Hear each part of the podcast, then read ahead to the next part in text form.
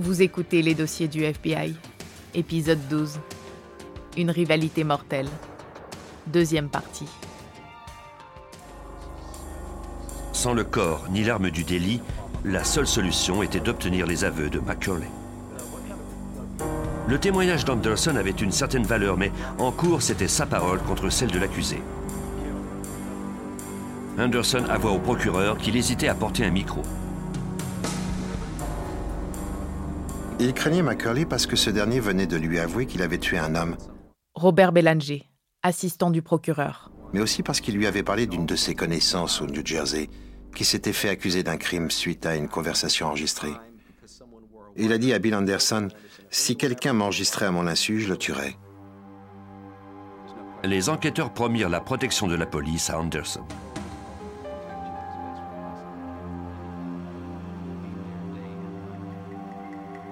Le plan consistait à attirer McCurley chez Anderson.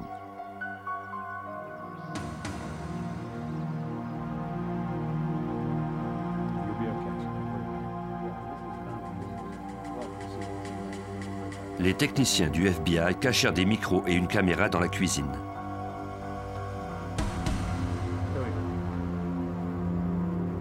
Une fois l'équipement installé, Anderson appela son ami. Il lui annonça qu'on l'avait assigné à comparaître et qu'il voulait lui demander des conseils sur la marche à suivre. McCurley lui dit qu'il arrivait immédiatement. L'agent Driscoll était déjà dans la maison, prêt à intervenir en cas de danger.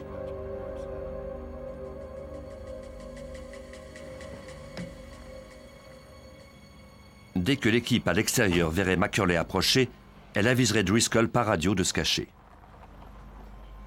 En attendant le suspect, les enquêteurs virent des réparateurs de lignes téléphoniques arriver. Comme McCurley craignait d'être enregistré, il pourrait croire que ces hommes étaient des agents secrets.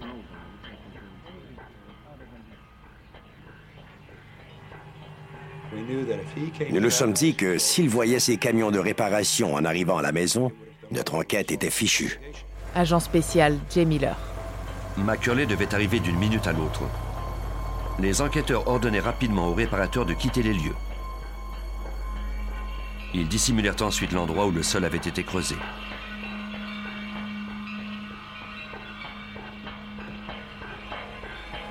Ils retournèrent à leur véhicule juste avant l'arrivée de McCurley.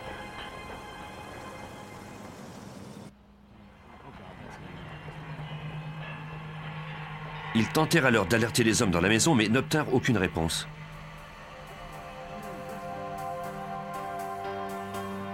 Ils appelèrent à nouveau. Toujours rien.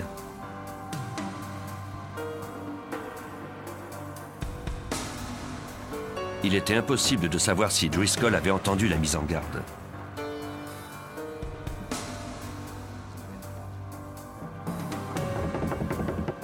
Ce n'était pas le cas. L'agent ne disposait que de quelques secondes pour se cacher.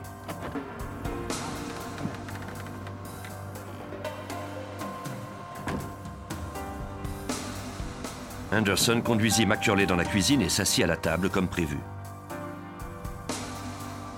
Il montra à McCurley l'assignation qu'il avait reçue. McCurley hésitait à parler. Il ne voulait pas parler à haute voix. Il pointait du doigt les murs en chuchotant ⁇ Personne n'est au courant ⁇ Agent spécial Michael Driscoll. Il parlait si bas que personne d'autre dans la maison d'Anderson n'aurait pu l'entendre. Non pas qu'il ait eu des soupçons à l'égard d'Anderson, mais parce qu'il soupçonnait la police de se cacher partout. Et il ne se trompait pas. Le détective Liddy et ses collègues écoutaient la conversation entre McCurley et Anderson de sa voiture. Bill Anderson a discuté de la possibilité qu'il soit obligé de témoigner et de mentir pour McCurley.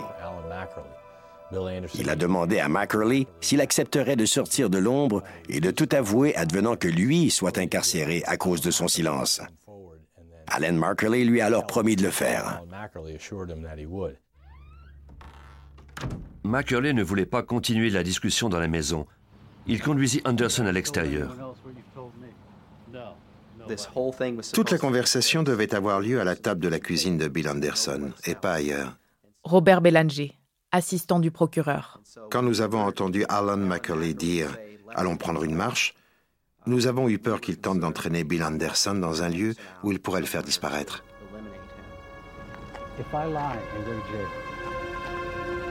La propriété était immense, il y avait beaucoup d'arbres. Les deux hommes pouvaient se trouver n'importe où sur le terrain. Mais sans le savoir, McCurley entraîna Anderson près de l'équipe de surveillance. Le seul témoin, et du même coup toute l'enquête, était en danger. Si les agents étaient découverts, ils ne pourraient peut-être pas protéger Anderson de la colère de McCurley.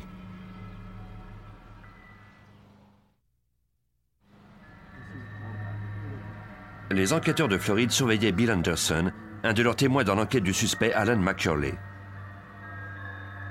Anderson portait un micro. Il tentait de faire parler son ami du meurtre de Frank Black. Le détective Lee Liddy du New Jersey craignait les conséquences si McCurley apercevait les enquêteurs qui étaient dissimulés à proximité. Les deux hommes sont sortis à l'extérieur. La situation était très tendue pour les enquêteurs impliqués parce qu'à ce moment-là, nous n'avions plus aucun contrôle sur ce qui pouvait arriver. Comme ils étaient en mouvement, le tissu des pantalons de Bill Anderson faisait du bruit et il nous était très difficile de suivre la conversation. Nous n'étions plus sûrs de l'issue de l'affaire. Avant que McCurley n'ait eu le temps de remarquer l'équipe de surveillance, Anderson l'entraîna dans la direction opposée. Les enquêteurs disposaient maintenant de déclarations incriminantes, même s'ils n'avaient pas encore eu d'aveu. Il ne fallait pas abandonner. La complice de McCurley, Lisa Costello, était en détention. Elle avait été accusée d'outrage au tribunal trois mois plus tôt pour avoir refusé d'obtempérer à une citation à comparaître. Les agents tentèrent d'obtenir des informations de ses amis pour exercer encore davantage de pression sur ce témoin hostile. Ils interrogèrent l'ancienne colocataire de Costello. Cette dernière leur dit que Costello avait déjà vendu de la cocaïne de même que du roufenol, un sédatif inodore et insipide.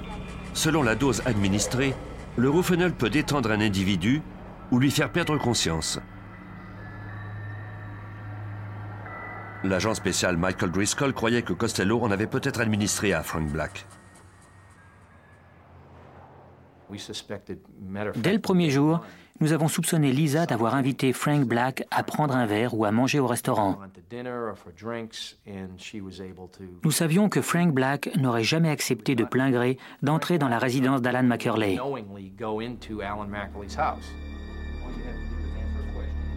Le procureur espérait que ces informations pousseraient Lisa Costello à parler. Il la rencontra en prison. Il l'a mis en garde. Si elle refusait de coopérer, elle n'aurait pas l'immunité. On l'accuserait de meurtre. Malgré les avertissements du procureur Robert Belanger, Costello garda le silence. Lisa Costello aurait pu sortir de prison immédiatement si elle avait obéi à son assignation et nous avait dit ce qu'elle savait de l'affaire. Robert Bélanger, assistant du procureur. Mais elle était si entêtée qu'elle a préféré être mise en détention pour outrage au tribunal. Malgré l'obstination de Costello, les enquêteurs ne lâchèrent pas prise. L'assistant du procureur Lawrence Merman avait l'intuition qu'il pourrait bientôt procéder à des arrestations. Nous disposions d'un témoin qui était un ami très proche de l'accusé. Nous avions découvert le mobile du crime et nous avions aussi des preuves indirectes. C'était un cas très solide. Le 29 août, les agents commencèrent à surveiller Alan McCurley du haut désert. Simultanément, une équipe au sol encercla la propriété du suspect après s'être d'abord assuré qu'il était seul.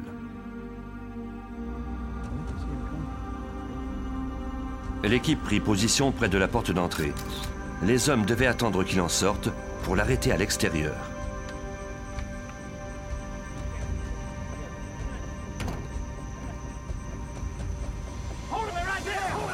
Quand il sortit accompagné de son chien, l'équipe passa à l'action. Surpris, le suspect ne présenta aucune résistance. Sept mois après la disparition de Frank Black, Alan McCurley fut enfin arrêté pour l'enlèvement et le meurtre de son ennemi. En l'absence de preuves matérielles, les procureurs s'attendaient à un procès difficile. Mais lorsque la nouvelle de l'arrestation de Macurley fut rapportée par les médias, ils reçurent un appel d'un homme qui croyait détenir des informations. Ce dernier accepta de faire une déposition. Robert Senedejian était le gendre du suspect. Macurley l'avait appelé le 25 février, soit le lendemain de l'arrivée de Black en Floride. Il lui avait demandé de l'aider à nettoyer sa maison.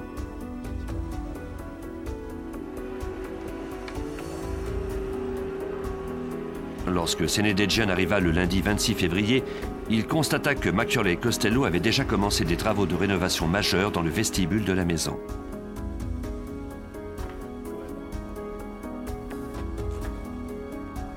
La moquette avait été arrachée et des parties du mur avaient également été enlevées.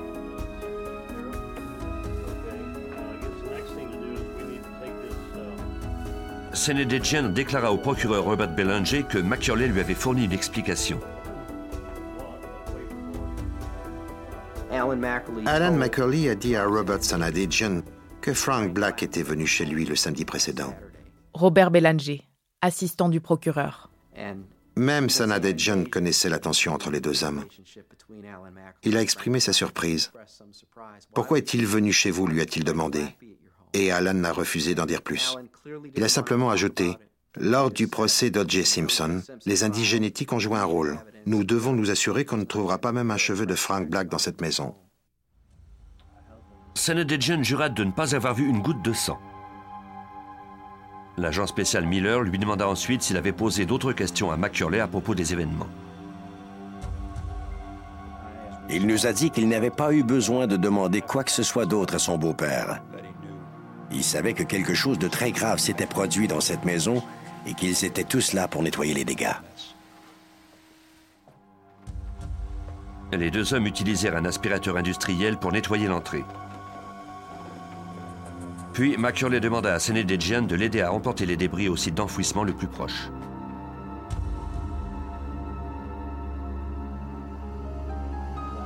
Senedjian raconta aux enquêteurs que McCurley et lui avaient jeté des morceaux de gypse, de la moquette, de même que l'aspirateur, au site d'enfouissement de Martin County.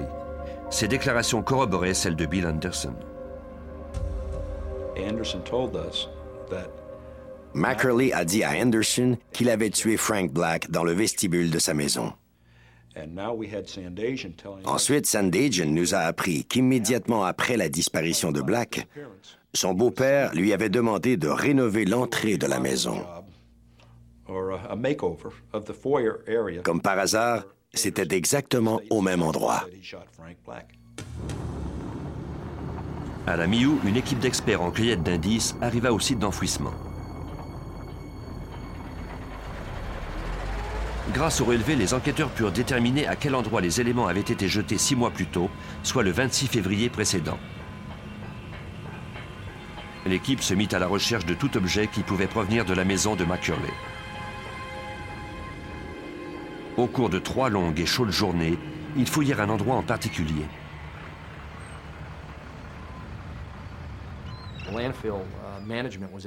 Par la date, les superviseurs du lieu ont pu exactement déterminer à quel endroit se trouvaient les déchets. Agent spécial Michael Driscoll. C'était situé dans un secteur où il était facile d'effectuer des recherches. Nous avons obtenu l'équipement nécessaire par le biais du bureau du shérif et l'équipe d'experts en scène de crime.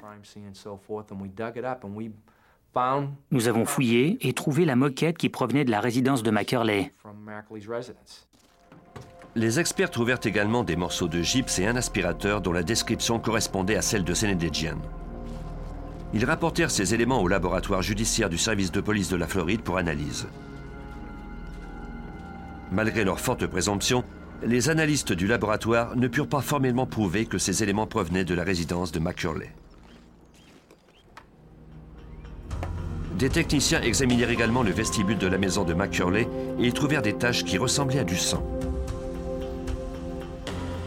Malheureusement, les marqueurs génétiques de l'échantillon n'étaient pas les mêmes que ceux de l'ADN de Frank Black. C'était une autre impasse. Les enquêteurs n'avaient toujours pas de preuves solides. Ils continuèrent à réunir tout ce qu'ils pouvaient pour offrir un cas solide au procureur Robert Belanger en cherchant à corroborer les éléments de la déposition de Senedjian à propos du nettoyage. Le FBI a envoyé des agents au magasin Walmart et Kmart du secteur. Robert Belanger, assistant du procureur. Il a obtenu les reçus d'Alan McCurley pour l'acquisition de produits de nettoyage, de sacs à ordures, de rubans adhésifs et de tous les outils nécessaires pour nettoyer la scène du crime.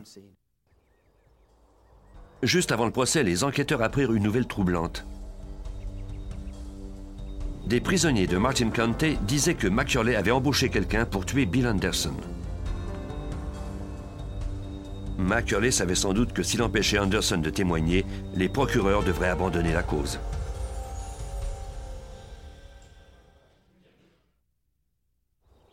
Au début de 1997, le présumé meurtrier Alan McCurley était détenu provisoirement pour le meurtre de Frank Black.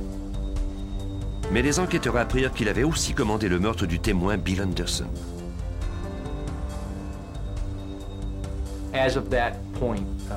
À partir de ce moment, nous avons accru l'effectif qui assurait la sécurité de Bill Anderson agent spécial Michael Driscoll. Et nous avons commencé à faire les démarches nécessaires pour que sa femme et lui soient intégrés au programme de protection des témoins du gouvernement fédéral. Comme le tueur à gage de McCurley ne ferait pas un témoin crédible en cours, on ne prit pas la peine de faire accuser McCurley de cette autre tentative de meurtre. Le procès d'Alan McCurley commença le 20 janvier 1998. Même sans le corps de la victime, le procureur de la Floride, Robert Belanger, était confiant de l'issue de l'affaire. Certains meurtriers ont été trouvés coupables en l'absence de corps. Ces cas remontent même au début de l'Angleterre. En cours, on ne croit pas qu'il faille récompenser les individus qui sont parvenus à se débarrasser du cadavre. Le système juridique nous permet encore de prouver qu'un meurtre a été commis sur la base de preuves indirectes, comme les habitudes de la personne, ses occupations quotidiennes, ou le fait qu'elle n'ait pas fait ses bagages pour un long voyage, ou qu'elle ait manifesté son intention d'aller en Floride, par exemple. Tous ces éléments mis ensemble démontraient de façon assez convaincante que Frank Black était mort. Mais c'était quand même une source de frustration que de ne pas disposer du corps. Le principal témoin du procureur, Bill Anderson, se rappela alors un détail à propos du meurtre de Frank Black. Les procureurs comblèrent tous les trous qui restaient pour reconstituer les événements du 24 février 1996, soit le jour où Black avait été vu en vie pour la dernière fois. La petite amie de McCurley, Lisa Costello, alla chercher Frank Black à l'aéroport de West Palm Beach ce soir-là.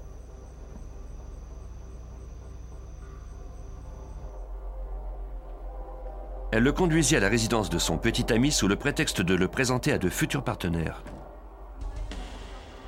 Black ignorait qu'il entrait dans la maison de son ennemi juré.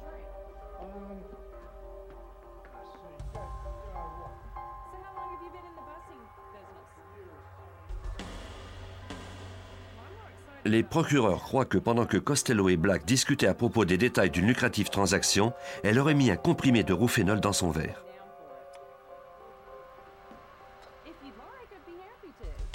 Black ne s'en serait pas rendu compte puisque ce puissant sédatif n'a aucun goût, aucune odeur ni couleur.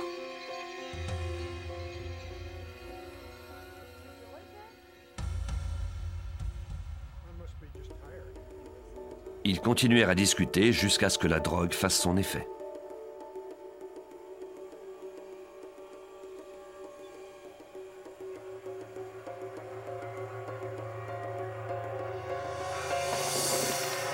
Comme prévu, McCurley prit alors la relève. Il demanda à Costello de prendre le portefeuille de Black. Plus tard, ils utiliseraient ces cartes de crédit pour mettre la police sur une fausse piste. Black était incapable de se défendre en raison du puissant sédatif. McCurley avait finalement le contrôle sur son rival. Il put décharger toute sa colère contre lui. Dans l'entrée de sa maison, il lui braqua un pistolet contre la tempe. Maintenant, McCurley devait éliminer toutes les preuves. Il enveloppa le corps et l'arme du crime dans un sac de plastique. Plus tard, il se servit de son bateau pour jeter le corps à 25 km de la rive.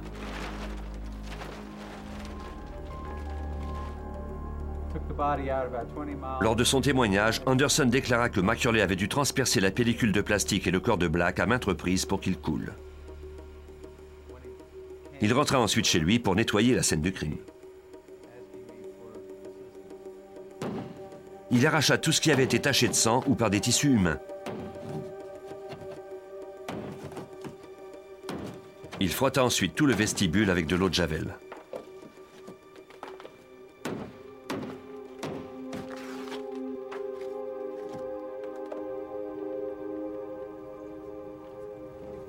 Le témoignage d'Anderson était étayé par des preuves indirectes très convaincantes. Les appels téléphoniques de la maison de McCurley au bureau de Black, les déclarations de Senedigen à propos du nettoyage et les enregistrements de la conversation entre Anderson et McCurley.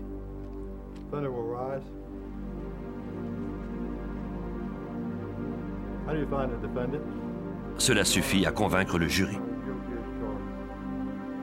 Le 4 février 1998, on trouva Alan McCurley coupable d'enlèvement et de meurtre.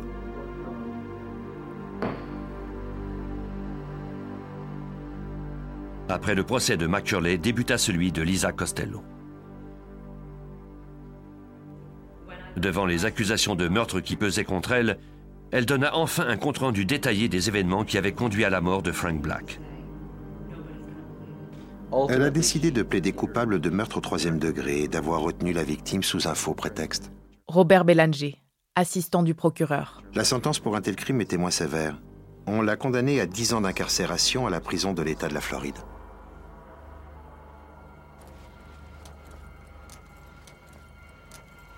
McCurley fit appel de sa condamnation pour enlèvement, soutenant que Frank Black s'était rendu en Floride de plein gré. Il remporta sa cause. Mais l'inculpation de meurtre fut maintenue. Alan McCurley a été condamné à la prison à vie sans possibilité de libération conditionnelle. Même si le corps de Frank Black n'a pas été retrouvé, son meurtrier ne recouvrera jamais la liberté.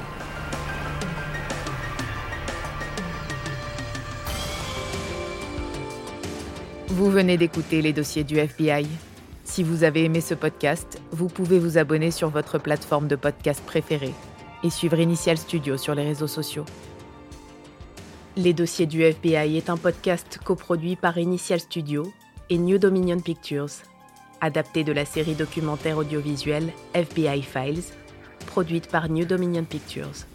Cet épisode a été écrit par Michael Martin et David O'Donnell, et il a été réalisé par Clinton High. Production exécutive du podcast, Initial Studio. Production éditoriale, Sarah Koskiewicz et Mandy Lebourg. Montage, Victor Benamou. Avec la voix de Johanna Citruc. Si vous avez aimé cette saison inédite de Criminels, retrouvez toutes les enquêtes spéciales du Bureau fédéral d'investigation dans notre nouveau podcast, Les dossiers du FBI à écouter dès le 14 avril 2023 sur toutes les plateformes.